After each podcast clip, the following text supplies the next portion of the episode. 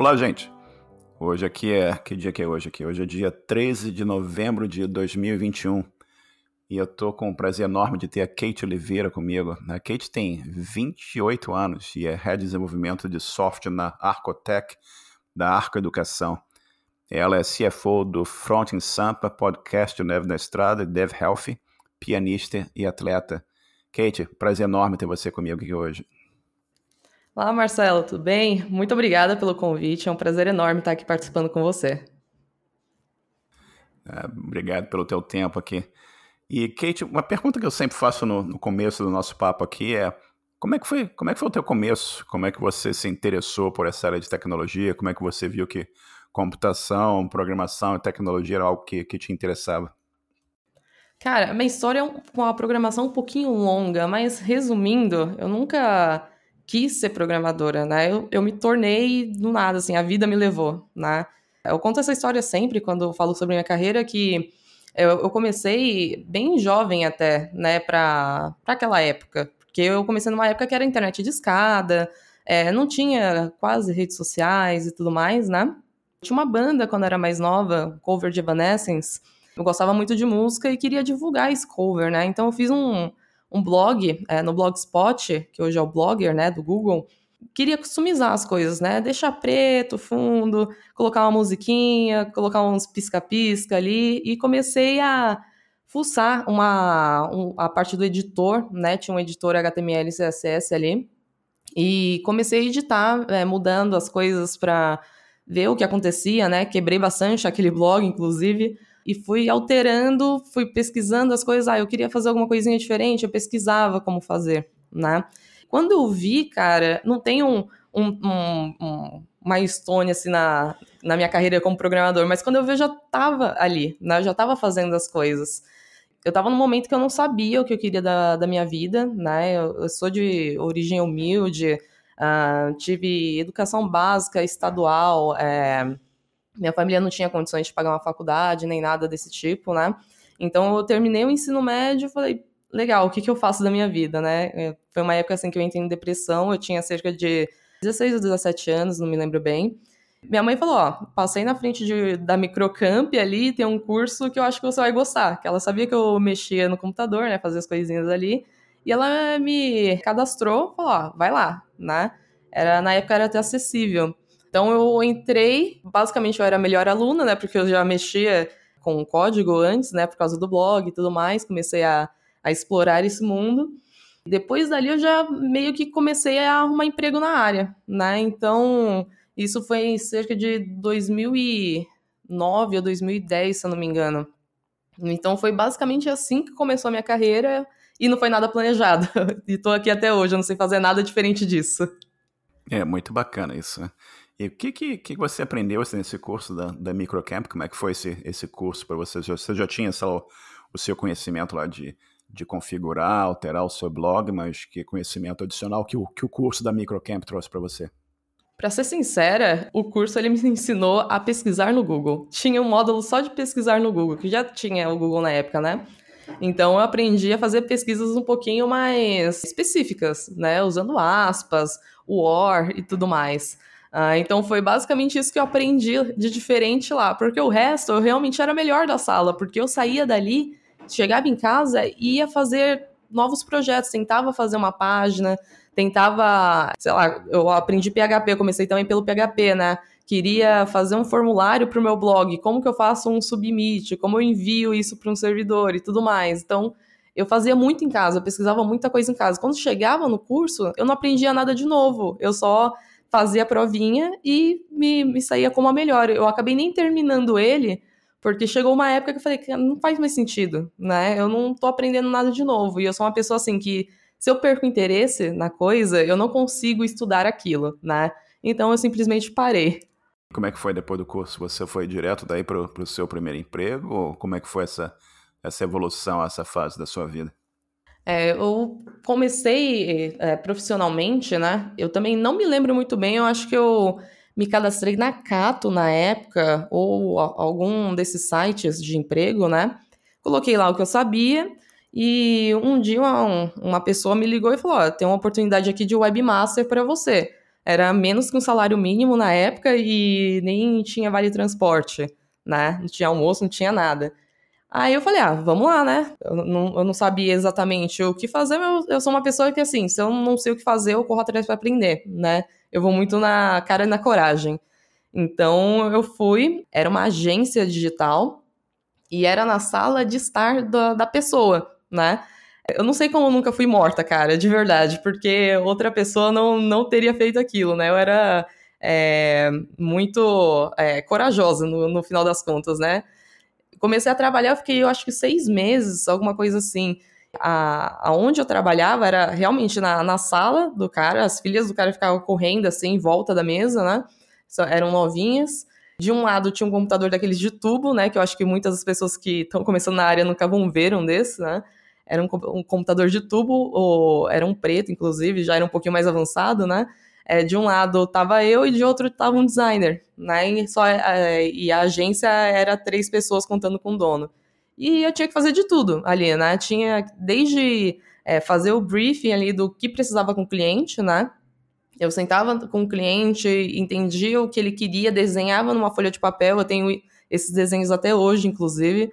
É, desenhava todo o design do site dentro do, ali no papel e depois executava, né? Criava ali, a, é, configurava a hospedagem, e-mail, uh, fazia o site, criava banner, fazia tudo assim, né, de ponta a ponta, entregava os projetos, né? Então era tipo vários projetinhos assim, muitos em HTML, CSS, tinha alguns que eu fazia também com PHP, né? Quando precisava fazer envio para banco de dados, de, de formulário, é, cadastrar coisas e tudo mais. Mas basicamente era esse trabalho. Na época era chamava de webmaster. E você saiu lá do, do curso que te ajudou a, a entender um pouco como usar o Google melhor para poder aprimorar o que você estava fazendo, aprimorar o teu conhecimento e foi para esse trabalho como webmaster. E quanto tempo você permaneceu nesse trabalho e como é que foi, como é que foi o próximo passo na, na sua carreira? Hein? Cara, eu acho que eu fiquei seis meses, é, porque o dono, assim, ele falou um dia, ah, não precisa mais vir não. Eu falei, ah, oxe, ok, não vou, mas e aí meu pagamento? Ele nunca me pagou, né, o último mês. Acredito que tenha acabado os recursos dele ali para manter, né? Mas de, depois disso, eu acho que em menos de um mês eu entrei em uma outra agência, um pouquinho maior. Eu sou da Praia Grande, né, litoral de São Paulo. É, não, não, não tinha muitas oportunidades lá, né? Mas tinha essa agência que era uma das maiores. Lá eu entrei também como eu entrei como web developer, né, com outra nomenclatura, mas praticamente fazendo a mesma coisa, tirando que eu não falava com o cliente, né? Mas lá foi um pouquinho mais avançado e eu aproveitei e usei as minhas skills de Google, né, que aprendi na Microcamp, para entender como funcionava o WordPress na época, WordPress e Drupal, né? Drupal não sei se existe ainda, mas era bem comum para CMS é, e tudo mais. E ali eu comecei o contato com WordPress, né? E fiz projetinhos mais avançados também. Tive o primeiro contato com o JavaScript. JavaScript tinha um pouquinho de medo, né? Não entendia muito bem como funcionava, apesar de você aprende uma linguagem de programação, você aprende todas, né? Mas eu tinha um pouquinho de medo de JavaScript, mas lá eu também tive um contato bem próximo. Uh, e fiz vários projetinhos assim bem bacanas, inclusive para empresas grandes, tipo Royal Canin. Tinha uma empresa de sorvete muito famosa lá na Praia Grande, que chamava Sorveti, se não me engano, Fiz vários projetinhos, assim. É, lá eu também tive meu primeiro contato, tava surgindo positivos móveis, né? Então começou a surgir a, as versões mobile, né? É, responsivas e tudo mais. E lá eu comecei também a aprender sobre isso, né? Eu, eu, usava a skill ali do Google, como fazer um site responsivo. Na época você tinha que ter um, um mobile ponto, coisa do site, né? O endereço do site e a versão web, eram dois projetos separados mas ali também eu comecei esse contato com o desenvolvimento um pouquinho mais avançado. E de lá, assim, foram. É, foi daí para cima, né? Cada vez pegando coisas mais avançadas e tudo mais. E o Drupal ainda existe até hoje. O Drupal é um, é um dos maiores do mundo em termos de, de, CMS, né? E é sempre interessante nessas, nessas discussões uh, ver a importância do PHP, a importância do, do WordPress e, e quantos que começaram suas carreiras nessa, nessa área. Aí você teve sua sua primeira exposição ao JavaScript, começou a fazer uns projetos mais complexos e como é que isso evoluiu? Como é que, como é que foi a, a, a tua, a tua evolução nessa, nessa área em termos de próximos empregos e próximas oportunidades até você ter projetos mais complexos a nível de programação? É, dali, uh, nessa própria agência que eu tava, uh, o pessoal que trabalhava com produto, o design, eles admiravam muito uma empresa aqui de São Paulo, né? E que era, assim, referência para eles em questão de layout, que era aqueles layout todo frufru, pixel perfect tudo mais. E todo mundo queria muito trabalhar nessa agência, né? Eu não, não ligava muito, na real. Mas aí um dia eu, eu falei para as meninas que uh, o meu sonho era morar em São Paulo, né? sempre quis morar em São Paulo.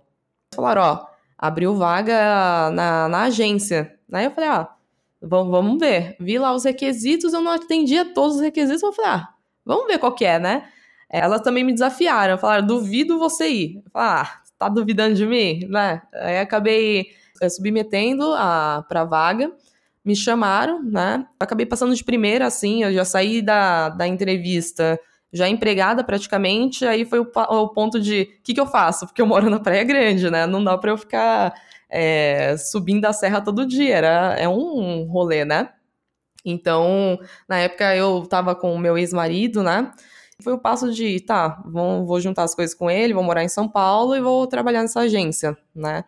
Acabei vindo para São Paulo, e foi, assim, foi onde teve a virada da minha carreira em todos os sentidos, né? Porque nessa agência eu conheci muitas pessoas muito boas que estavam dentro da comunidade de desenvolvimento.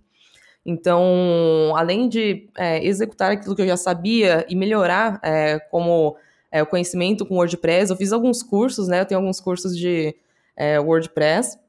Ali, com as pessoas mais avançadas, eu aprendi por exemplo, o GitHub, né? Mexer com Git também, eu não sabia mexer com versionador.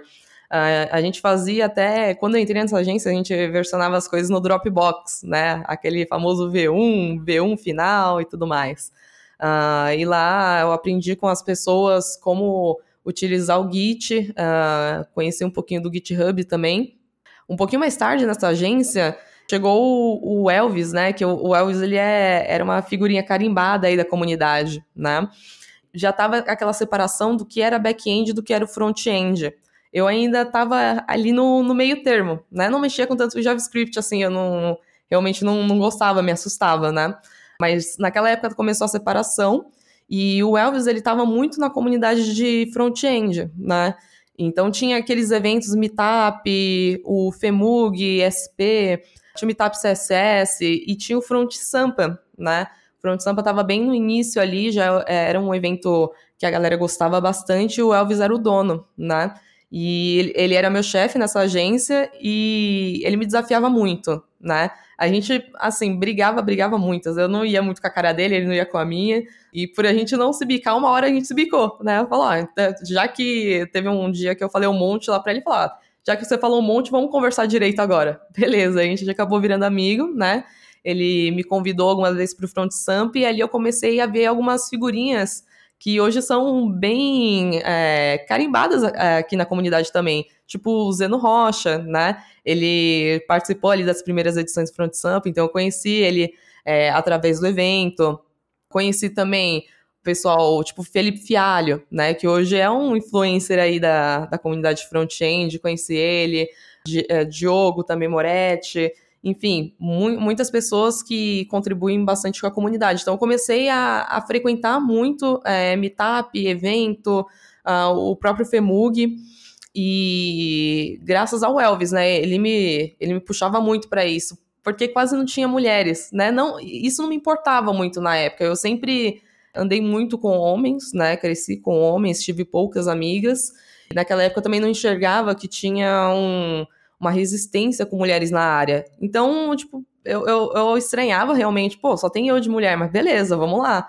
É, eu fui uma das primeiras mulheres a, a frequentar esses eventos e, e, encontros, e o Elvis ficava sempre, vai, você precisa ir, precisa ir, precisa ir. Aí eu comecei a realmente frequentar, conheci muita gente, fiz um, um, um network, né, gigante aí. É, é, muitas pessoas viraram muito meus amigos. E junto com isso, também envolvendo ali o trabalho, o próprio Elvis, ele é, via que eu tinha medo de algumas coisas, tipo JavaScript, aí ele me forçava a fazer algumas coisas, né? Teve um dia que ele chegou e falou: Ó, oh, você precisa fazer em uma hora um, uma calculadora de BTUs de ar-condicionado. Eu falei, lascou, como que eu faço isso? Né? Tinha que funcionar ali no browser ao vivo. Eu falei, não, não consigo fazer isso. Pesquisei ali, sei lá, meia hora, fiquei testando. Na época já tinha console log ali com o Firebug, né, no, no Firefox. Fiquei testando muito tempo, consegui chegar no resultado ali em uma hora e falou, ó, agora sim, vamos lá, vamos aprender JavaScript. Então, ele também me incentivou muito a, a virar uma front-end de fato. E foram vários desafios, assim, é, nessa agência. Porque a agência é assim, né? Vários projetos, é, escopos diferentes e um tempo mega apertado. Então eu peguei de tudo ali, desde é, desenvolver plugin de WordPress do zero a fazer, a fazer um painel mega complexo. Eu realmente arrebentava no WordPress, eu fazia tudo do zero ali praticamente. Até uh, projetos é, para mobile também. Foram várias coisas assim que, que eu peguei naquela agência. Foi uma, uma época bem bacana da minha vida e eu falo que foi uma virada, né? Porque teve essa, essa questão da, da comunidade junto. Então foi quando eu realmente é, vi que eu seria uma front-end não, e não iria pelo caminho de back-end. Eu sempre gostei muito é, de desenvolver interface, né? Eu era aquela pessoa que desenhava a interface no papel e conseguia reproduzir isso, né? E olhava também o, o, o layout que aqueles designers passavam, todo é, realmente todo frufru, cheio de curva, que é um negócio mega difícil numa época de Internet Explorer. E eu conseguia reproduzir sem ficar medindo as coisas, né? Eu consigo olhar um layout e reproduzir ele muito perfeitamente desde aquela época. Então eu falei, cara, isso daqui que eu gosto. Eu gosto de ser ali a ponta final que o cliente vai acessar, né? Então eu acabei indo pelo caminho de front-end. E foi nessa época que você se envolveu mais com o front em Sampa? Já existiu o front em Sampa ou foi criado nessa época? Como é que foi? Como é que foi isso? O Front Sampa foi criado em 2012, né? É, a agência, se não me engano, foi em 2013, 2014, então já tinha aí uns dois anos. Eu fui, se eu não me engano, na segunda edição do Front Sampa, que era no Inferno Clube, né? Ali na, na Augusta, em São Paulo. E era uma baladinha, assim, né? E lotava, a galera curtia, porque além de você fazer um, um network com todas as pessoas que estavam relevantes na época, é, pessoas novas, pessoas de várias empresas, é, e ver um conteúdo bacana, tinha a questão de no final era uma balada. Então os devs se soltavam no final é, de tudo, né? Era virava realmente uma balada de nerd ali. Então lotava bastante o Front Sampa, era um, é, ainda é, né? É um evento muito querido. E nessa época eu só era participante, né? Eu fui entrar no Front Sampa um pouquinho depois, se eu não me engano, foi em 2016 voltando de meetup, eu falei pro Elvis, ô Elvis, quer uma, uma ajudinha aí? Aí ele, ele torceu um pouco o nariz assim e, e falou: Ah, você não aguenta, né? É, é puxado. Eu falei, ah, coloca aí, vamos ver se eu não aguento. Aí depois ele me falou: Você quer mesmo? Chega aí então. Aí eu comecei a. É, eu entrei, né? Comecei a ajudar ali. Era mais uma colaboradora, né? Acabei me envolvendo bastante com o evento. Um tempo, um tempo depois o Elvis acabou saindo, que ele queria focar em outras coisas na vida dele e tudo mais, né? E eu acabei assumindo o Front Sampa. Então, em 2018, se não me engano, o Front Sampa se tornou meu, né? Eu virei a dona do Front Sampa. E continuou o evento desde ali. E é, desde 2016, assim, cresceu muito. A gente saiu ali do Inferno Clube, que era 200 pessoas, mais ou menos, para hoje comportar mais de mil pessoas no, e num evento assim, que é em teatro, tem toda uma infraestrutura totalmente diferente. A gente, o último ano, a gente fez uma live é, num estúdio de TV, coisa que nenhum evento tinha feito, né? Então eu trouxe muitas coisas ali para o Front Sampa na questão de vamos fazer uma experiência realmente incrível que outros eventos de tecnologia não fazem. Porque trazer conteúdo de qualidade cara, todos os eventos trazem, né? Tem pessoas muito boas aí, é, organizadores muito bons, mas como eu poderia fazer o Front Sampa ser diferente, né? Então, teve muitos desafios na questão de evento. Continuei até hoje, tô um pouco cansada, né? Que já faz o quê? Seis, sete anos. Pouquinho cansada, passei o bastão ali para outra pessoa, né? Que é o Danilo Vitoriano, meu parceiro, meu sócio hoje. O Front Sampa acabou virando uma empresa, né? E a gente continua na ativa desde de então. Só que hoje eu fico mais na parte financeira, né? Cuido da parte financeira do Front Samp, enquanto o Danilo tá ali na linha de frente, que é um pouquinho mais puxado, né? Apesar de eu ter 28 anos, eu comecei ali carreira cedo, fiz muita coisa já. E tô um pouquinho cansada, vamos dizer assim, né? Mas é, o Front Sampa é, é, uma parte muito importante da minha vida e eu não, não queria abrir mão disso, né? Então acabei é, ficando um pouquinho mais de, de fundo ali. Sempre estive mais de fundo, né? Eu nunca fui uma pessoa de colocar muito a cara ali no palco. Uh, mas acabei ficando mais na parte administrativa, financeira e tudo mais, que já é uma baita de uma ajuda, porque evento grande, cara, é trabalhoso para fazer, viu? E como é que foi esse interesse pela parte financeira da coisa? E hoje você é CFO, né? Você é Chief Financial Officer do, do, do Front em Sampa. Como é que pintou esse interesse pela parte financeira e que tipo de problema que você lida nessa parte financeira e como que, o, que o teu, a tua experiência em, em desenvolvimento e, e, tecnologia te ajuda nesse trabalho de, de, de CFO? O evento, como ele era pequeno, eu cuidava de muita coisa. E financeiro é uma parte de organização também, né? Com os patrocínios, você tem que organizar a entrada e saída dos fornecedores também, uh, quanto custa o evento, fazer estimativas e tudo mais. Eu já fazia isso antes, né? Até para quando você recebe um patrocínio de uma empresa, você precisa emitir nota, você precisa ter um certo conhecimento em contabilidade também, né? E assim, eu sou uma pessoa que eu gosto de saber de tudo um pouco né? Se eu sou boa em tudo, é, é, é duvidoso, tá? Mas eu gosto de saber de, de tudo um pouco ali. Conforme foi tendo a necessidade de coisas do Front Sampa, eu fui realmente pesquisando, aprendendo, fui tendo assistência também. Eu tenho uma contabilidade para cuidar das coisas, mas boa parte sou eu que, que faço ali, né? Eu fui simplesmente aprendendo como fazer e fui executando, e é uma parte importante também do evento, né? porque você precisa é, ter todo aquele controle de fluxo de caixa, fazer as, as previsões de quanto que vai custar, quanto que a gente pode gastar no mês, é, até questão de pagamento de pro, é, prolabore da galera que está focada realmente no front sampa, né? Eu fui meio aprendendo na raça, assim como tudo na minha vida. E esse interesse é, pelo financeiro veio muito de 2019. 2019 eu acabei é, colocando um, uma pessoa para dentro do front sampa que é, era para ser meu sócio na época, né? Uh, tinha ideias boas, a gente planejava bastante coisa legal ali. Porém, acabou não dando muito certo. Foi uma das piores épocas da minha vida, assim, que a pessoa se mostrou uma pessoa infernal, né? É, eu sou uma pessoa muito de conversar, de resolver as coisas na conversa. Eu não perco a paciência fácil, né? Eu tenho uma paciência gigante para conversar. Mas aquela pessoa, assim, tava destruindo o meu psicológico. E ela acabou tomando algumas atitudes que é, inflaram assim os gastos do evento. A gente gastou muito mais do que a gente recebeu. E eu acabei saindo com prejuízo de mais ou menos 50 mil reais, né? Quando saiu o prejuízo, a pessoa sumiu, falou: ó, problema teu, acabei tendo que arcar com isso. Então, isso foi em 2019.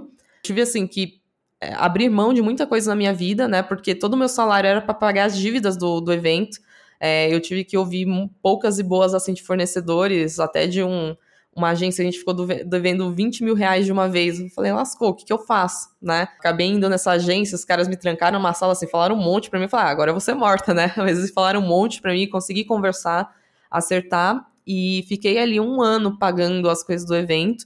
Dali eu falei, cara, ninguém mais é, controla esse caixa, só eu controlo. Vai ter tudo planilhado, tudo bonitinho, é, o controle financeiro vai ficar ali, quero tudo na linha agora e comecei a estudar um pouquinho mais sobre isso, né? Então foi daí que veio meu interesse, foi de um perrengue gigantesco que eu passei, que ainda bem eu consegui superar, né? Isso fez quase eu acabar com o evento, né? Porque acabou com o meu psicológico isso. Imagina você sair com prejuízo de 50 mil reais, você não tem um dinheiro guardado, você tava saindo de outros perrengues da sua vida pessoal e dá mais esse ainda, né? Foi uma época triste, mas serviu ali para encontrar boas pessoas também, que são pessoas que estão hoje comigo, e me ajudou a ter todo esse conhecimento é, que é básico, né, de, do financeiro e tudo mais. Eu não, não estudei, não fiz faculdade financeira nem nada, né? É uma empresa pequena, então, cara, tem, tem o Danilo Vitoriano como CEO, mas ele também tá aprendendo muita coisa. A mesma coisa, também tô aprendendo muita coisa no financeiro. É lógico eu não vou ficar é, nessa posição para sempre. A gente vai procurar uma pessoa que realmente tem especialização para isso, né? E eu ficar coordenando ali é, junto com, o Danilo, mas no momento que somos três pessoas principais dentro é, de um evento gigantesco, né? Então eu acabo fazendo esse papel. É bacana demais, né? Sempre a, você se jogando de cabeça dentro da, das coisas e, e na, como você falou, na, na raça, aprendendo, a, a, pegando conhecimento, né? E levando a coisa à frente E voltando um pouco aqui para a parte de, de desenvolvimento, e, e, como é que foi, como é que foi a tua evolução até você chegar de a head de desenvolvimento da você está na Arcotec hoje, né? Como é que foi essa essa evolução do, do WordPress, do JavaScript, do, da calculadora lá que você teve do, do BTU até você chegar a, a essa oportunidade de ser head de desenvolvimento? Cara, longa história, novamente, né? Mas resumindo, passei por muitos lugares com desafios diferentes, né? No começo da minha carreira eu era uma, pessoa um pouco difícil. É, extremamente difícil, inclusive, as pessoas não gostavam muito de mim. Eu acabava pulando de empresa em empresa, o que, de certa forma, foi bom na minha carreira, porque eu tive contato com todo tipo de desafio que você imaginar. Então, eu, eu mexi com e-commerce, internet banking, com empresa de logística, eu, eu, tenho um background basicamente em qualquer coisa, né? Graças a eu ter pulado ali algumas vezes. Não recomendo hoje para as pessoas, né? É legal você pegar o contexto completo da onde você tá e tudo mais. Mas na, na minha época foi muito importante para mim, né? Então, cada lugar que eu passava tinha um desafio diferente. Passei por algumas é, empresas de uh, software house, né? Que é bem parecido com a agência, no final das contas, é outra agência. Uh, que lá também tinha muitos desafios de JavaScript, né? Começou, já tinha começado é, a moda do Angular na época, o Angular 1. alguma coisa. Tive meu primeiro contato com frameworks. Anteriormente eu não desenvolvia com framework, né? É, eu só trabalhava sem assim, JavaScript puro. Nessas, nessas outras empresas eu comecei a ter contato com esses frameworks e comecei a, a explorar mesmo, né? Fazer projetos com eles, não só Angular, né? Tinha um chamado Knockout, se eu não me engano, que eu não sei se existe hoje ainda.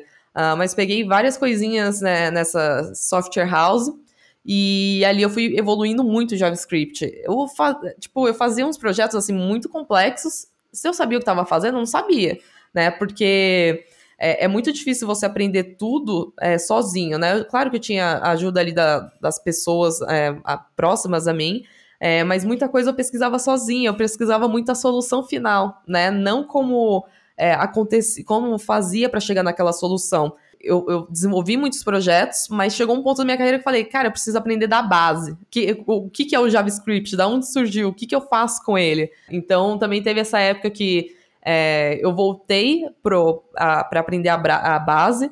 Isso eu fui numa fintech, né? Entrei numa fintech Lá eu tive a brilhante ideia, que eu não recomendo, de fazer um internet banking com JavaScript Vanilla, do zero, assim. Deu bom, né? Saiu o projeto e tudo mais. Deu uns ruins, assim, algumas tomadas de decisão, porque eu também era jovem, né? Uh, não sabia muito bem tomar uh, certas decisões baseadas na necessidade do cliente do negócio. Deu, deu, uns ruinzinhos ali, mas foi bom porque eu aperfeiçoei muito JavaScript. Foi ali que eu falei, caramba, agora eu sei fazer o negócio, né? É, JavaScript é assim, você aprende para sempre, né? Até hoje, é, às vezes eu volto é, para ler alguns livros e, e relembrar de coisas básicas, porque às vezes foge, mas uh, ali foi onde eu consegui é, entender o que eu estava fazendo, né? HTML JavaScript, eu sempre, HTML e CSS eu é, tive um conhecimento muito bacana desde o início, mas JavaScript, assim, foi uma coisa que eu tive deficiência no começo, né? Apesar de desenvolver projetos gigantescos com com essas tecnologias.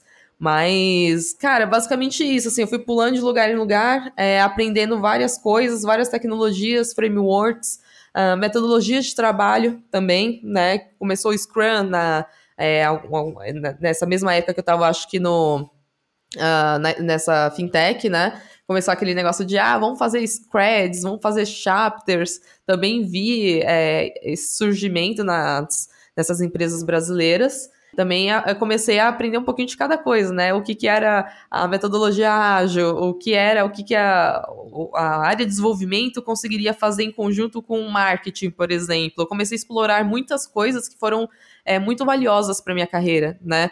Porque eu me fizeram enxergar que o código ele é só uma consequência das coisas que a gente vai fazer, né? Nem sempre a gente vai resolver tudo com código. É muito de o que, que eu preciso resolver? Eu preciso realmente fazer uma solução com JavaScript? O que, que eu posso fazer é, para ajudar a outra área vizinha que vai impactar positivamente na minha área também? Então eu pensava muito nessas coisas, né? E dali uh, saí da, da fintech, acabei indo para um Um pouquinho antes da fintech, né, eu trabalhei num, num outro lugar que era de um e-commerce de produtos alimentícios. Lá eu aprendi a fazer design system, né? Tava ali no início também de conversa do que, que era um design system, uma lib de componentes e tudo mais. Lá a gente fez assim coisas sensacionais. Foi também o, o ponto que fez eu chegar até aqui, né? Eu acabei até pulando um pouquinho ele, mas voltando, acho que foi em 2015, isso. Conheci algumas pessoas ali, né, que são pessoas que trabalham, que trabalham comigo até hoje. E lá, assim, foi um momento vida louca da minha vida. Entrei na, nessa empresa, trabalhava assim 24 por 7 praticamente. Chegou uma época que a gente dormia no escritório, dormia assim embaixo da mesa, né, para entregar as coisas. Era uma empresa muito pequena. A gente fez um trabalho sensacional lá. Lá eu tive contato, inclusive, com como desenvolver sites internacionais, por exemplo, que é multilinguagem, né? Aquele negócio do left to right, right to left. Uh, ali foi meu primeiro contato com isso, né? Eu tinha visto uma, uma, algumas palestras sobre, sobre, mas eu nunca tinha aplicado. E lá eu consegui aplicar isso, fazer tradução, é, folhas de tradução, como que faz isso para um site, porque a gente vendeu esse, esse sistema é, a gente não, né? O dono vendeu para a Arábia Saudita. Então imagina você fazer um projeto, zero conhecimento, mas fazer um, um, projeto multilinguagem, com uma linguagem que é totalmente diferente da sua, que vai, o conteúdo vai ser totalmente diferente. E o site vai ser o mesmo. Como faz isso, né? Ali eu aprendi, junto com as pessoas que estavam comigo, né? Como fazer isso. Então a gente fez esse projeto, se eu não me engano, em três meses.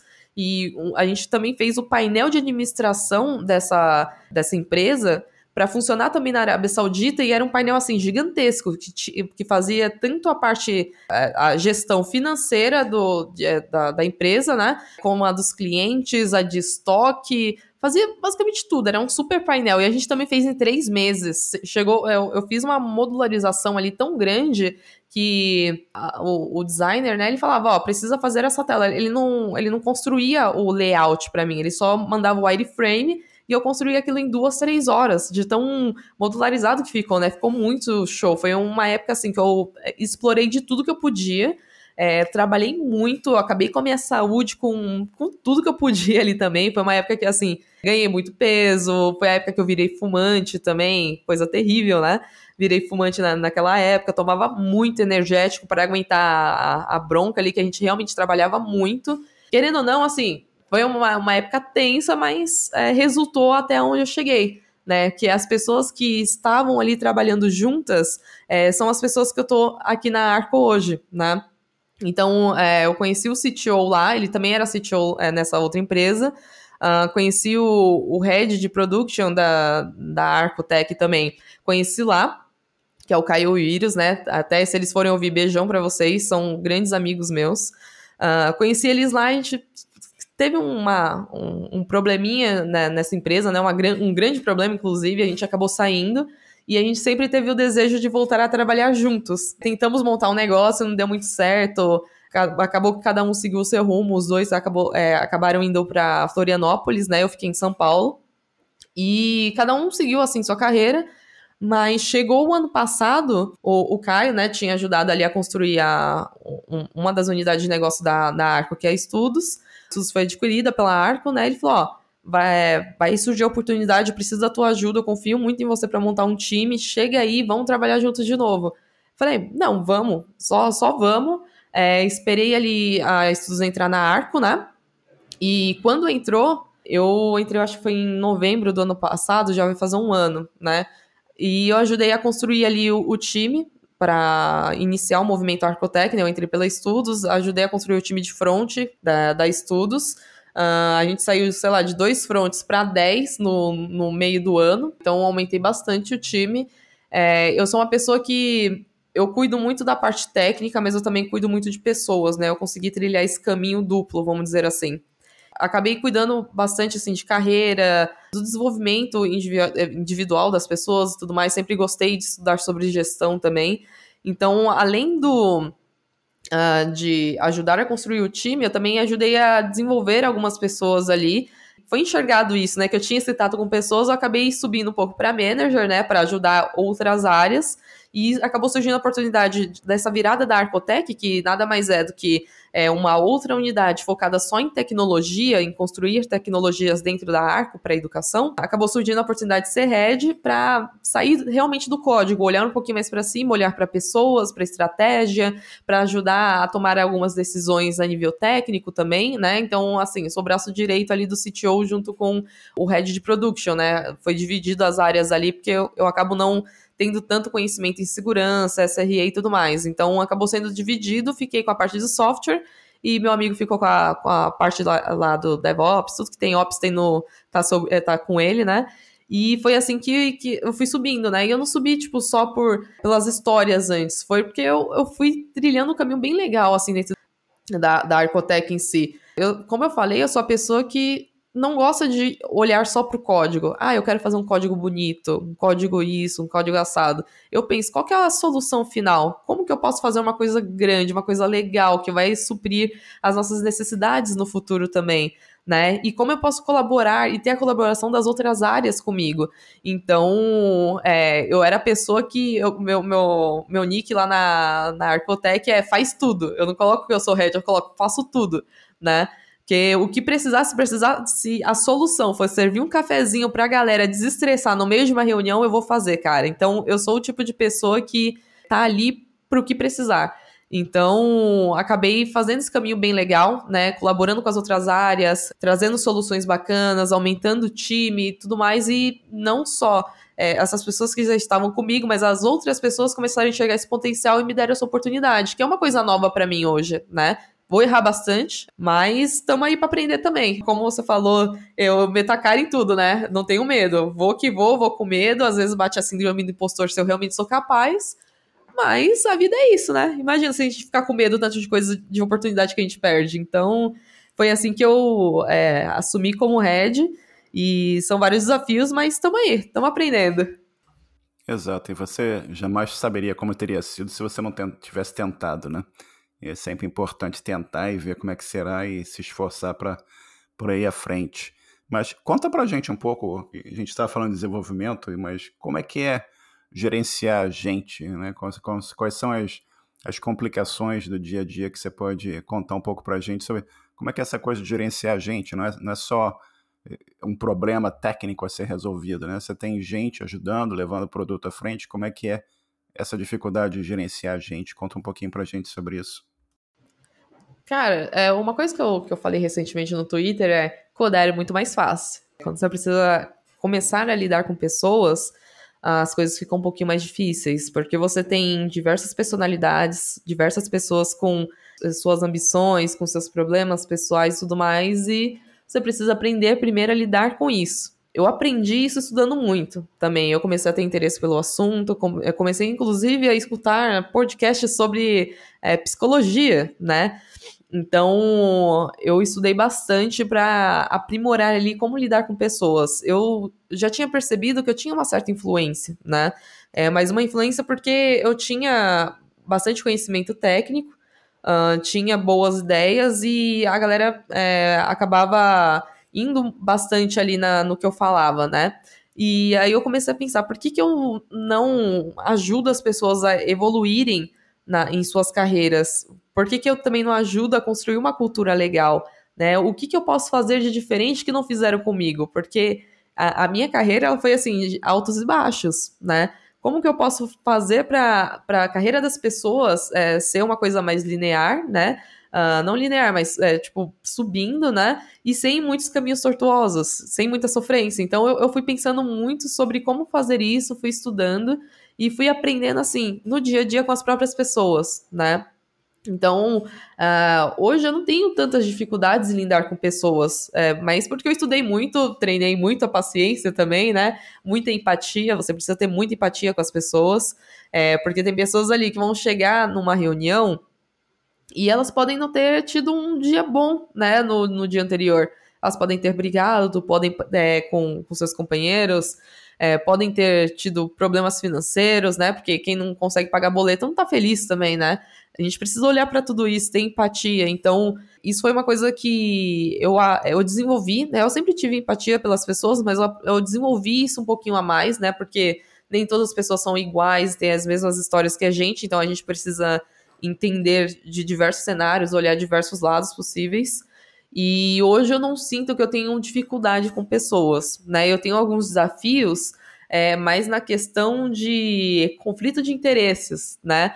Uh, entre tecnologia e outras áreas, por exemplo, porque a, a, acaba pegando muito da. A, as pessoas das áreas elas são muito apegadas ao que elas fazem, né? Como a gente pode fazer ali para duas áreas se darem bem, entender que uma vai ter que abrir mão de uma coisa pela outra, né? Para ambos chegarem no, no mesmo resultado né, no mesmo objetivo, porque todos têm o mesmo objetivo, é o mesmo time no final das contas, né?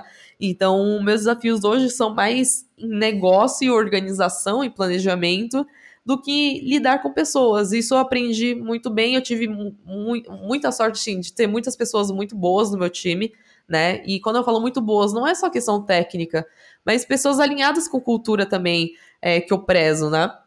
Uh, tive alguns desafios, assim, de pessoas que torcer o nariz para é, mim, né? Porque eu lidero times desde muito nova. Então, imagina, eu com 25 anos liderando pessoas com 40 anos. A pessoa olha para minha cara e fala: "O que que tu sabe, pivete?", né? Então, passei um pouco por isso, mas eu, eu sinto que eu me saí muito bem, porque eu, eu, eu me colocava no lugar das pessoas, tentava também não ter conflitos, né? Sempre conversar, sempre ter muito diálogo.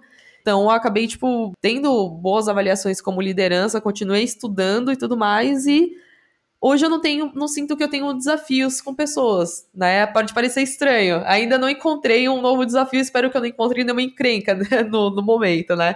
É, sei que vai surgir, mas no momento tá. Eu, eu estudei bastante, eu sinto que eu sou uma pessoa muito preparada para lidar com pessoas hoje.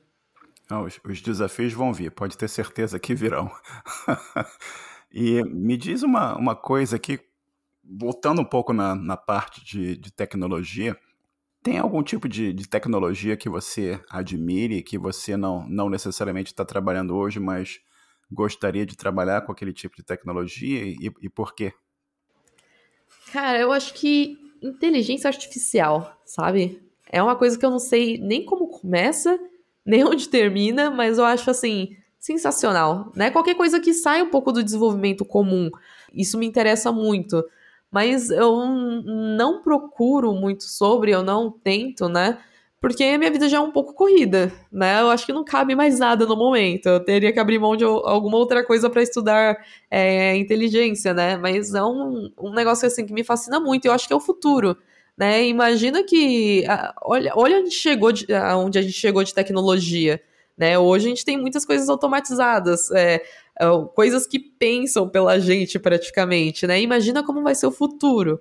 Uh, então, é, quando eu olho assim para o futuro, eu penso, nossa, vai ser inteligência artificial ali, vai substituir muitos humanos e muitas tarefas é, manuais, né? Eu sou uma pessoa assim que eu gosto de automatizar tudo, de ter coisas é, bem, bem organizadas, né? E imagina com uma inteligência artificial fazendo as coisas por você. Eu quero, sei lá, gastar meu tempo livre uh, tocando piano, por exemplo, tendo lazer, fa fazendo meus exercícios. Eu não quero é, pensar para coisas básicas. Então, olhando para a inteligência artificial, tem mu muitas tecnologias que já fazem coisas pela gente, né, cara?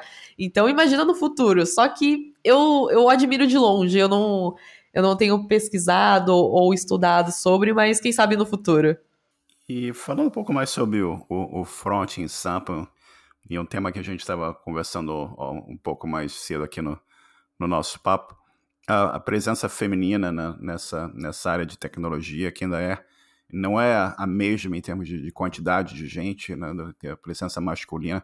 E você pode contar um pouquinho o que, que vocês têm feito no Front em Sampa para incentivar essa presença feminina, apoiar a diversidade geral? O que, que vocês têm feito para ajudar nisso? Você pode falar um pouquinho para a gente? Então, o Front Sampa, desde a da minha entrada, já, a entrada de uma mulher na organização é, e uma mulher técnica já foi um, uma representatividade bem, bem grande, né? É, dentro de um evento que já tinha um nome consolidado no mercado. Então, já foi ali o primeiro passo para a inclusão feminina no evento, né? E a gente começou a ter algumas ações desde 2016, como, por exemplo, dar ingressos para é, outras iniciativas femininas, né? Ingressos de graça. Uh, começamos também a, a, trazer essas iniciativas com os parceiros, né? É, divulgando, trocando, trocando divulgação entre si, falando um pouquinho mais. Começamos a também olhar mais palestrantes femininas, né? Porque antes era muita coisa de vamos olhar o conteúdo técnico. Ah, legal, mas como você quer atrair mais mulheres? Você quer dar espaço para mulheres? se ah, no palco só tem homens, né? Então a gente começou, a gente sabia que tinha muita mulher boa no mercado, mas aonde que elas estavam, né? Porque elas não mostravam muita cara. Então a gente saiu caçando eh, pessoas muito boas, né? Que às vezes elas nem tinham. Eram mulheres, às vezes, que elas nem, nem tinham uma mídia forte, né? Elas nem estavam nas redes sociais como os homens, né? Mas a gente falava, vamos trazer essas mulheres e vamos ajudar também elas a, a, a fazer o nome no, no, na comunidade, né? Front Sampa, assim, foi palco para muita gente fazer o nome. Então, a gente procurou, procurou assim, incansavelmente muitas mulheres. Até que eu acho que em 2019 a gente chegou ali à marca de 50% de cada, né? 50% mulheres, 50% homens no palco e aumentou muito a participação feminina, tendo essa representatividade no palco, né? Uh, e começou a ser um, um pouco uh, mais uma, uma, coisa nossa, assim, a gente não, não divulgava muito essas iniciativas, a gente só ia lá e fazia.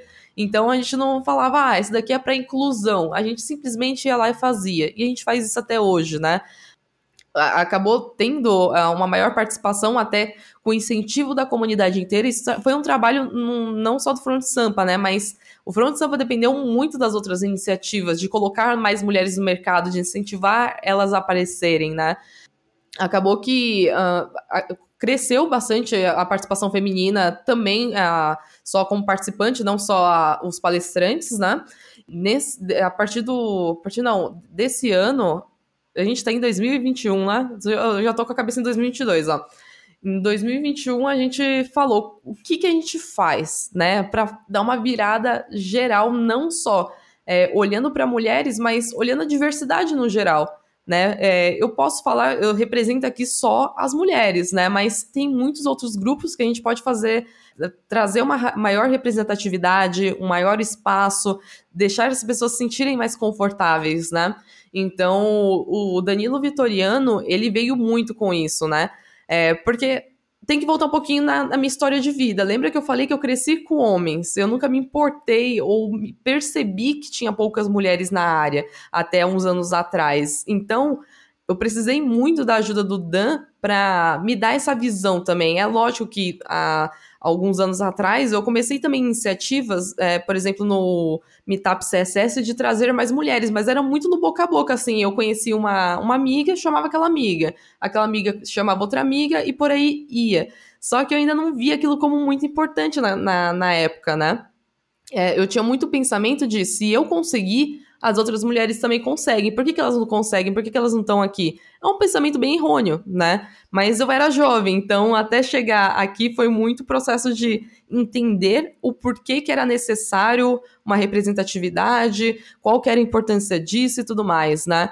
E o Dan, ele me ajudou muito nisso também. Apesar dele ser um, um homem, né? Ele também é um grupo sub subrepresentado, porque ele é um, um homem bissexual, ele está muito mais incluso nas iniciativas também sobre é, de iniciativas de periferia, por exemplo, para pessoas pretas, para diversos grupos, né? Ele está mais incluso naquilo. Então, ele me ajudou bastante e ele trouxe muitas coisas que a gente até conflitou um pouco de como a gente também muda a comunicação do Front Sampa, porque você fala tudo no masculino tem um monte de homem na organização, né? Agora a gente, na verdade, são duas mulheres e um homem com Dan, né? Mas tinha um monte de homem na organização. Tem um monte de homem é, na. É, como fornecedor, por exemplo, né? Participando do evento no geral. Como que a gente muda as coisas? Então, o Dan ele veio com a ideia da gente mudar a comunicação, né? Que foi uma coisa assim primordial. Então, a gente passou a falar coisas no feminino. Uh, então, em vez de falar o, é, os patrocinadores, a gente falava as patrocinadoras, né? Mudou coisas que para mim não, não, não fazia muita diferença antigamente, né? Mas quando eu vi ele mudando, eu falei, nossa, é, realmente, é, a, a, eu me sinto mais representada ouvindo é, as patrocinadoras, as palestrantes e tudo mais. Então mudou assim a comunicação, teve uma, um bom feedback das empresas que patrocinam o Front Sampa também, teve um bom feedback da, é, dos participantes, das participantes. Então foi assim iniciativas que foi vindo de todos os lados, algumas foram é, sendo feitas sem muito anúncio, mas veio o Dan com algumas viradas de chave no Front Sampa para a inclusão né? Então ele está trabalhando bem forte nisso. Como ele já está mais à frente do Front Sampa agora, né? Ele está trabalhando bem forte nisso. É, até questão de Uh, da, da, produção do evento, né? Ele, ele, não quer pessoa, tipo, aqueles produtores que é um monte de homem branco e cis, né? Ele fala, se é para é, produzir o Front Sampa, eu quero que seja uma empresa diversa, que tenha pessoas subrepresentadas e tudo mais. Então ele, ele bate muito forte nisso, isso está sendo assim um, uma virada de chave muito legal no Front Sampa, porque só eu teria feito as coisas, tipo, só indo fazendo, sabe? Ah, eu vou é, chamando as pessoas aqui, vou deixando 50% mulheres ali, eu acho que já tá o suficiente. Mas não, ele, ele veio e deu essa paulada e me falou: ó, nem todo mundo é como você. Precisa de representatividade, você precisa olhar um pouquinho mais além. Então, foi assim que o Front Sampa foi também é, fazendo mais inclusão e tem dado super certo. Assim, o último evento tinha muita mulher. Muita mulher. Eu nunca vi tanta mulher num evento de tecnologia da minha vida. E foi uma coisa muito legal. E até as mulheres que estavam no palco eram mulheres, assim, sensacionais. Mulheres de nome aí no mercado, né? Mulheres que eu não conhecia, eu conheci através do Dan. Então, assim, a gente começou essas iniciativas é, por nós mesmos, né? Porque a gente queria dar essa diversificada no evento e depois a gente realmente foi uma coisa mais agressiva. Vamos mudar o nosso público de uma vez. Então foi, foi, mais, foi mais ou menos assim que aconteceu com o Front Sampa. É, isso é bacana, bacana demais, né? Você vê essa, essa transformação e essa ajuda à comunidade e aumento da diversidade na, na área que é de, de grande importância. Né? E vamos falar um pouquinho sobre outro tópico, outro tópico onde você ajuda aqui também, que é o que é o Dev na Estrada e o Dev Healthy, né? Que são, são podcasts aqui importantes da, da podesfera do, do Brasil. Conta um pouquinho pra gente sobre a tua participação nesses podcasts e o, e o que, que vocês têm feito. O, o, o na Estrada, eu participei a primeira vez, eh, eu acho que em 2015, né? É, justamente que eu tinha feito aquele network, lembra dos, dos meetups, encontros e tudo mais? Eu conheci na época o Montanha, que estava no, no evento, ele é conhecido pelo Montanha, por Montanha, né? E como tinha poucas mulheres na área, e eu era uma pessoa que tava, eu era figurinha carimbada também nesses encontros, ele falou, ah, vamos, vamos gravar um episódio é, sobre mulheres em tecnologia. Eu falei, ah, bora. Só que eu era uma pessoa muito tímida. Até hoje eu tenho uma certa dificuldade para falar. Às vezes, quando eu fico um pouco nervosa, eu começo a travar, eu, a comunicação não anda muito bem, né? E naquela época era terrível, assim, para mim. Aí eu falei, tá, legal, eu quero gravar, eu queria muito gravar, mas eu não queria gravar sozinha. Aí eu chamei mais duas mulheres, né? E a gente gravou. O episódio foi mega bacana, a galera gostou bastante da, daquele episódio. E eles começaram a me chamar mais. Era o, o Montanha e o Ramon que estavam na época. Do, eles começaram o, o Deve na Estrada, né? E eu participei ali umas cinco, seis vezes durante assim os anos, né? Eles acabaram virando meus amigos também. Uh, e acabou que em 2000, acho que 2019, eles me chamaram para a guilda de front-end, porque eles começaram a dividir o feed principal, né? porque eles começaram, eles saíram também de carreira de desenvolvimento e foram muito para uma carreira de gestão. Então é natural os assuntos mudarem, né? Eles começam a falar mais sobre gestão e tudo mais, e eles não queriam perder a parte técnica também. Então eles mudaram, é, criaram esse, esse feed alternativo, né, que é a guilda de front-end, e eles queriam pessoas que tinham um nome ali em front-end, que iam conversar, é, saber conversar sobre o assunto, que ia ser uma coisa divertida entre as pessoas e tudo mais. Então eles acabaram me chamando Aí participa eu, o Emílio, o Dev Soltinho, né? E mais pessoas. E assim, a gente vai, vai gravando. O Will também, esqueci do Will, ó. Ele vai me matar depois. Uh, mas a gente foi, foi gravando assim coisas mais técnicas, é, falando das tecnologias de front-end, até falando umas coisas mais umas abobrinhas, né? A gente fala muito abobrinha no podcast, né? Muito zoeira. Os quatro ali são muito zoeira. Mas acaba indo para uma linha mais técnica, né? Então, eu entrei depois de um tempo ali do Dev na Estrada, mais para uma linha mais técnica, né? E no Dev Health também surgiu dentro do Dev na Estrada, porque eles começaram a gravar alguns episódios sobre é, saúde dentro de tecnologia. Isso dentro do, do próprio Dev na Estrada no feed principal, né? Alguns anos atrás. Eles gravavam um episódio ou outro e a galera curtia esse assunto. E eu, eu gravei, eu acho que o segundo deles, o, Dev, o segundo Dev Health que teve do Dev na Estrada foi, foi comigo. E a galera começou a curtir, né? Porque na nossa área não é muito comum a gente falar de vida saudável, tanto saúde mental, física e tudo mais, né? A gente fala muito sobre tecnologia e trabalhar até morrer, né? Basicamente isso. Eles falaram, ah, vamos montar um outro feed, seria o Dev Health, né? E vamos convidar pessoas para conversar e tudo mais. E nisso também a gente chamou o Fabene, o Rafael Fabene, né? Que era outra, outra figurinha carimbada aí da, da comunidade. E ele é um atleta, assim, desde jovem, né? Uma pessoa que sempre é, praticou esportes e tudo mais. E eu falei, ah, eu não vou gravar sozinho, vou chamar ele também. E deu mega certo, assim, a gente começou é, a convidar pessoas é, da, da nossa área, como a gente está fazendo aqui, né? Você me convidou, a gente está trocando um papo ali sobre vida, sobre como são as coisas. Faz a mesma coisa no Dev Health, só que mais voltado para a saúde, né? Então, geralmente são profissionais da área de tecnologia, a gente chama também é, profissionais é, de certas áreas, né, como nutrição, é, de esportes específicos para falar um pouquinho, dar dicas para a galera. E teve uma adesão muito boa também, né?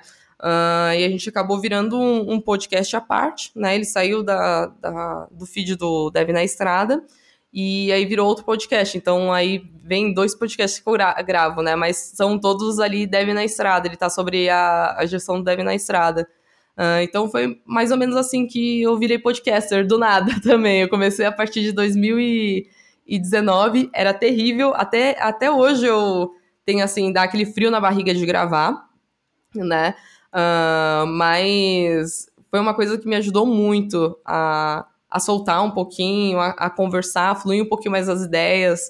Uh, então foi outra virada aí na minha vida bem bacana. Eu gosto bastante de gravar é, com o pessoal, participar de outros também. Então acabei virando podcaster no meio do caminho também. É fantástico, é sempre compartilhando conhecimento com os outros também. E conta uma coisa que é importante e eu sempre pergunto para os meus, meus convidados aqui.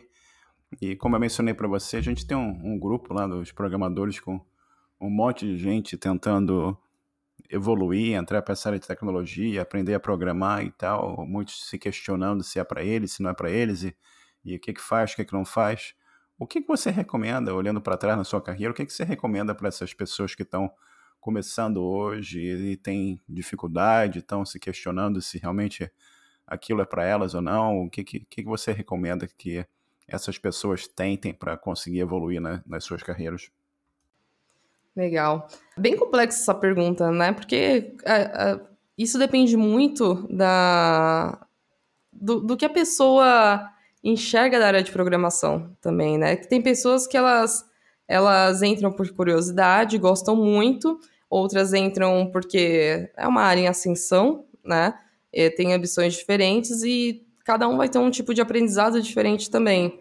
É um pouco complexo, mas olhando assim para o que eu fiz da minha carreira é, e o que eu teria feito diferente também, né? O que eu incentivo hoje as pessoas a fazerem, porque tem muita gente que que eu ajudo ali a desenvolvimento de carreira, né? Primeiro, não se apegue a tecnologias, né? Aprenda de tudo um pouco, é, mas se especialize em alguma coisa, né? É, hoje a gente tem muita coisa na área, né? Você tem as, as tecnologias para front-end, as tecnologias para back-end, é, de data, você tem tudo que você quiser fazer, né?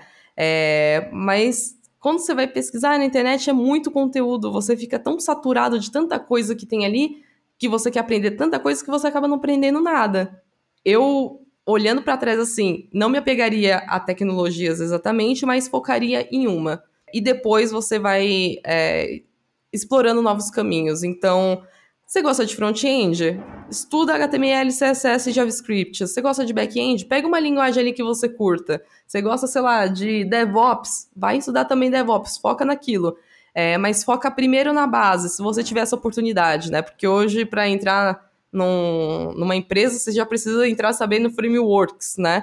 Se for essa necessidade, aprende framework e depois volta, não tem problema, né? As pessoas também, não, não dá pra gente também ser a, a é, seguir aquele caminho é, correto 100%, né? A gente vai ter que fazer alguns caminhos alternativos, mas o importante é voltar depois e você entender aquilo que você está fazendo.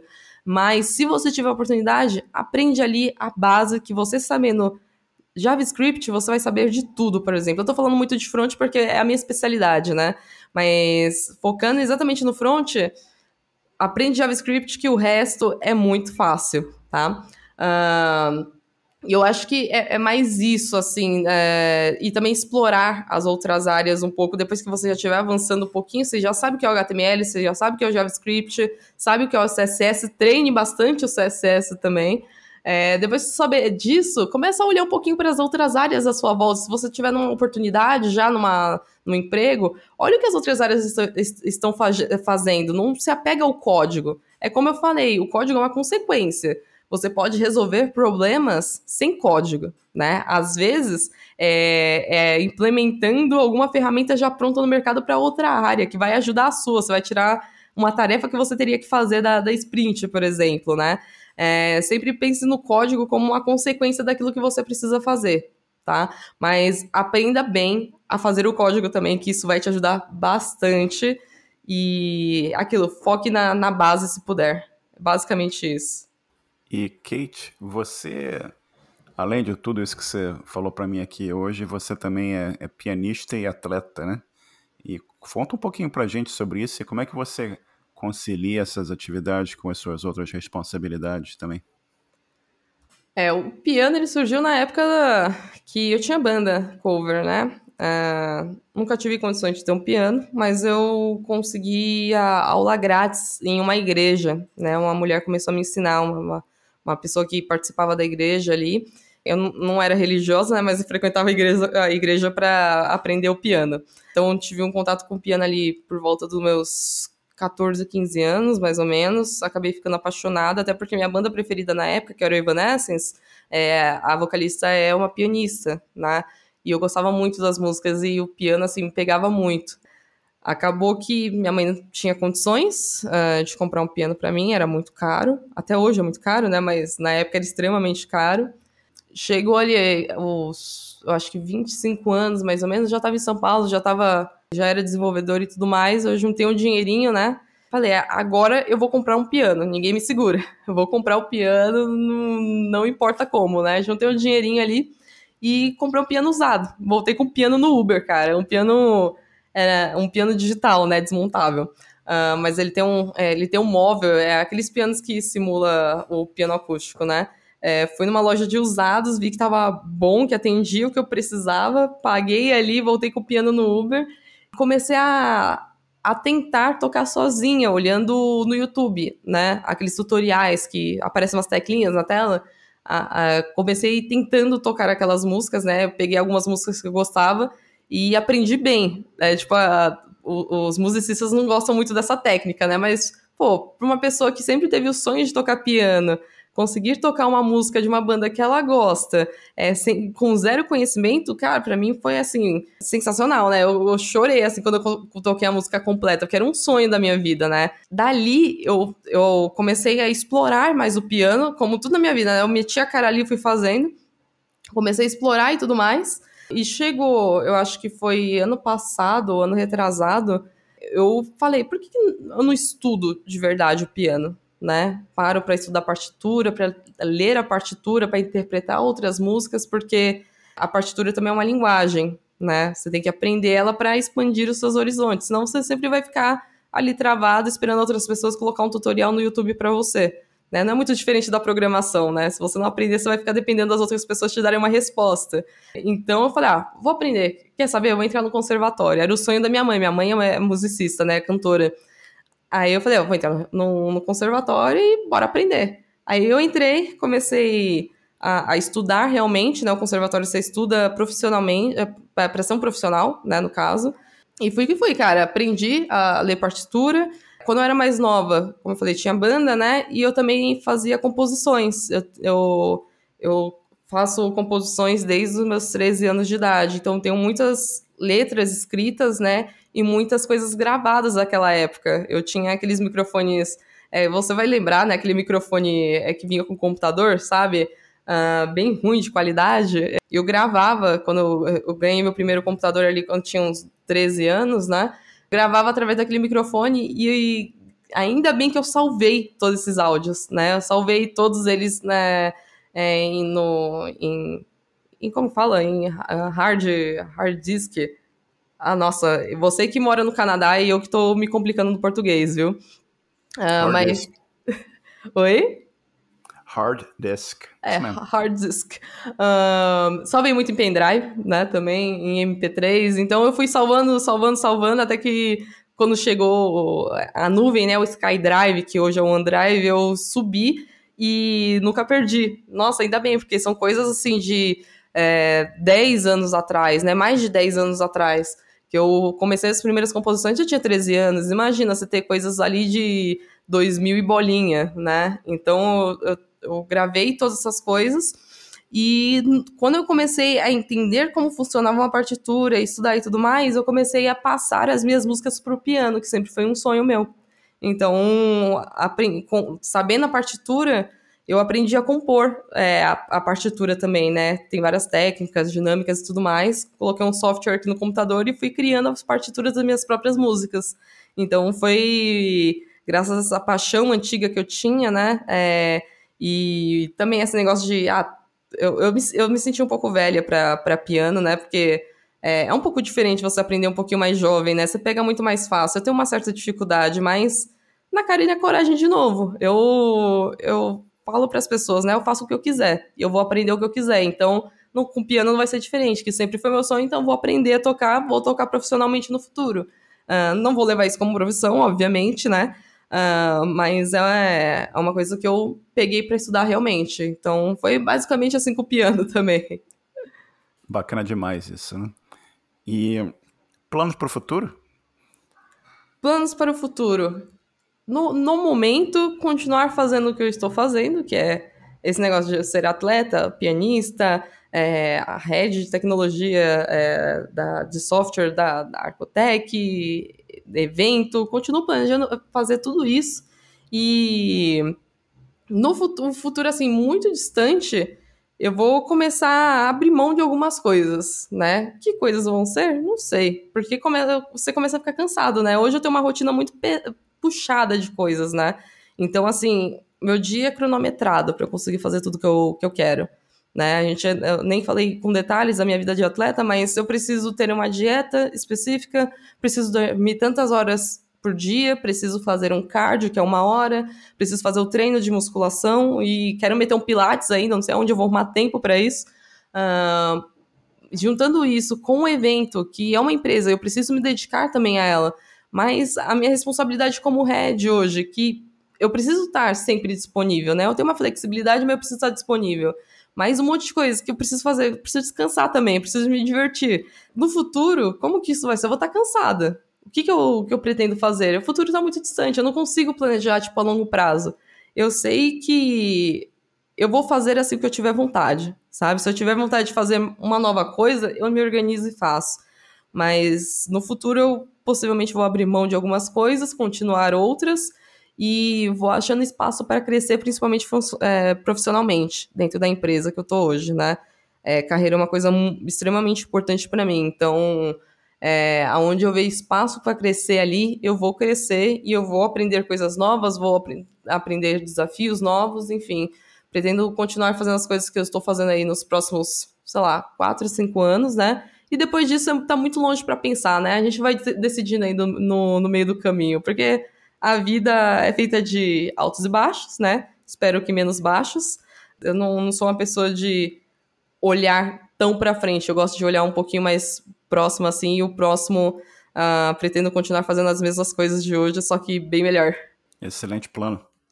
E uma, uma coisa que eu sempre pergunto aos nossos convidados aqui: você tem dicas de, de livro, música ou filme para compartilhar com a gente?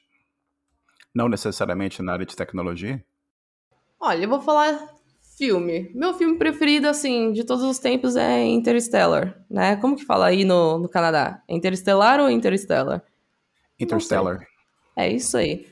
É o, o melhor filme para mim de todos os tempos. Eu tenho uma tatuagem em homenagem a esse filme, gosto muito. É um filme longo que eu já assisti umas três vezes, recomendo é, fortemente. De livro, um, um livro que eu acho que seria bacana as pessoas lerem. E eu não eu ia falar um de tecnologia, mas não vou falar de tecnologia não. Dois livros, na verdade. Um é Como é Por que dormimos, né? Eu não lembro qual é o nome do autor, mas o título do livro é Por que dormimos. Ele fala ali tudo que você precisa saber sobre o sono, porque eu sou uma pessoa meio privada de sono, né? Apesar de gostar muito do assunto, eu sou meio privada. Mas é um livro assim que você descobre a, a, magia do sono, quando você entende a importância dele, você começa a dar prioridade para ele, e isso muda a sua vida. Então, é um livro que eu recomendo ler.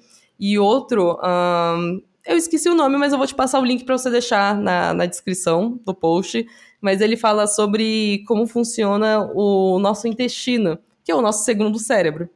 E quando as pessoas descobrem é, entendem a importância de entender o que elas estão colocando para é, dentro do corpo delas, elas param de comer muita besteira, sabe? Porque influencia muito na sua vida. Até a motivação para você viver tá ali no seu intestino. Então eu vou deixar, eu vou, depois eu vou te passar o link para você deixar como indicação pra galera. E você, o outro você falou é música? É isso? Isso, música. Cara, música. Tá aí um, um, uma coisa que uh, nos últimos anos eu não me apeguei muito, sabe? Música, banda e tudo mais. Hoje eu tenho escutado muita música pop. Você vê meu visual, sou uma pessoa tatuada, toda de preto, parece muito rock and roll, metaleira, né? Mas eu escuto muito pop, cara. Uh, mas eu vou falar sobre indicar aí a minha banda preferida. Eu não vou colocar uma música em específico. Ou posso falar uma música específica, que é o Halloween, né? Uma banda de power metal. Tem uma música que eu gosto muito que chama Power, que é uma música de sei lá, 1900 bolinha. Mas ela é muito boa, muito gostosa e se você tiver programando e colocando ela, vai sair, você se sente mega poderoso assim no código, é muito bom. Depois eu também te passo o link aí pra galera acessar e ver se curte é, essas bandas um pouquinho mais antigas. Beleza. E você quer deixar alguma informação para contato aqui para o nosso ouvinte?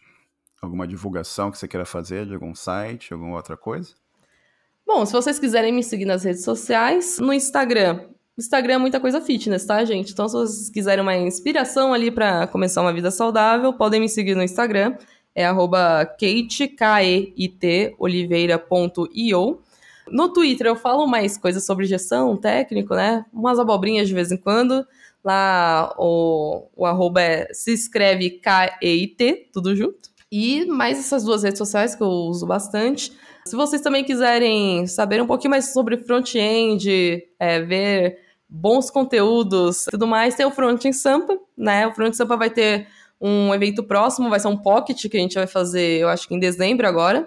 Segue nas redes sociais, tá como arroba Front em Sampa, no Instagram, no Twitter é arroba front, frontinsp, e tem um site também, frontsampa.com.br. Além disso, tem todas as outras outros projetos que eu toco, né? O Dev Health também. Sigam Dev Health, arroba em todas as redes sociais. E o Dev na Estrada. Então, tudo isso daí que eu faço, vocês podem seguir, ver se vocês curtem. Espero estar fazendo um bom trabalho ali, compartilhando tanto conhecimento técnico quanto de vida, é, de inspiração, tudo, tudo que eu puder ajudar as pessoas, é, eu me sinto bem, bem feliz com isso. Então, é, sigam aí se vocês quiserem conhecer um pouquinho mais da, da minha vida full stack, né? O pessoal fala que eu sou full stack na vida. e, Kate, eu queria tirar aqui um, um minuto para te agradecer. Você tirou aqui um, um, um bom tempo da, da, sua tarde de, de sábado aí no, no, Brasil. E eu agradeço enormemente pelo tempo e pela a boa vontade aqui de, de compartilhar a sua história, o seu conhecimento aqui com, com seus ouvintes. Me diverti muito aqui ouvindo a sua história. É um papo muito bom. Muito obrigado pelo teu tempo aí. Um sucesso absoluto para você. Eu que agradeço. Muito obrigada pela essa oportunidade de contar um pouquinho da minha história. Eu espero que uh, as pessoas que, que ouvirem esse episódio se sintam aí motivadas a, a explorar um pouquinho mais da vida e fazer o, o que quiser, né? Então, quem estiver ouvindo, você pode fazer o que você quiser. Basicamente isso. Muito obrigada aí pela oportunidade, Marcelo. Eu que agradeço. Um abração. Um abraço. Chegamos ao final de mais um episódio. Agradeço a todos a atenção e o nosso site é osprogramadores.com. Participem e até o próximo episódio. Um bom dia para todos.